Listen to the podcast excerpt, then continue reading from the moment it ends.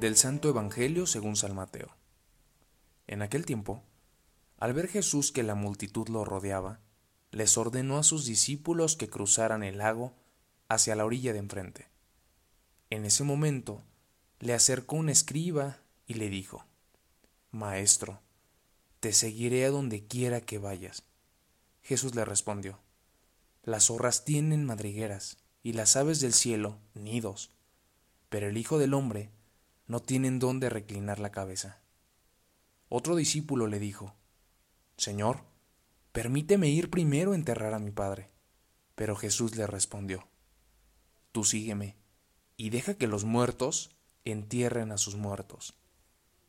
Palabra del Señor. Hola, ¿qué tal? Les saluda con gusto Jonathan Arias, diácono.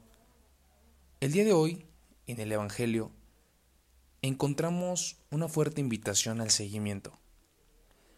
Al escuchar a Jesús, nos damos cuenta que hay cosas que nos preocupan. Ante esta invitación que Jesús nos hace, hay otras cuestiones que ocupan nuestro tiempo. Hay otras preocupaciones que impiden nuestro seguimiento. ¿Quieres realmente ponerte en camino con el Maestro? ¿Cómo sigues a Jesús? ¿Cuáles son tus excusas? ¿Cuáles son nuestras excusas? Jesús alienta nuestro seguimiento, nos invita a un camino auténtico y entregado. Esas excusas, esos pretextos, Él los toma y los transforma en seguimiento. Tú sígueme, es la respuesta de Jesús. Cada una de nuestras vidas tenemos nuestros propios ritmos y habrá que atravesar a la, otra a la otra orilla del lago. Es la invitación de Jesús.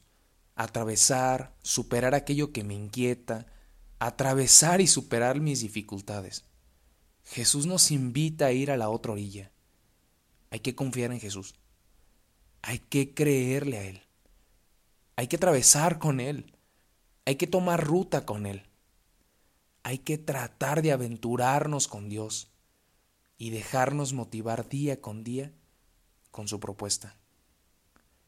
Señor, tú me conoces, quiero seguirte.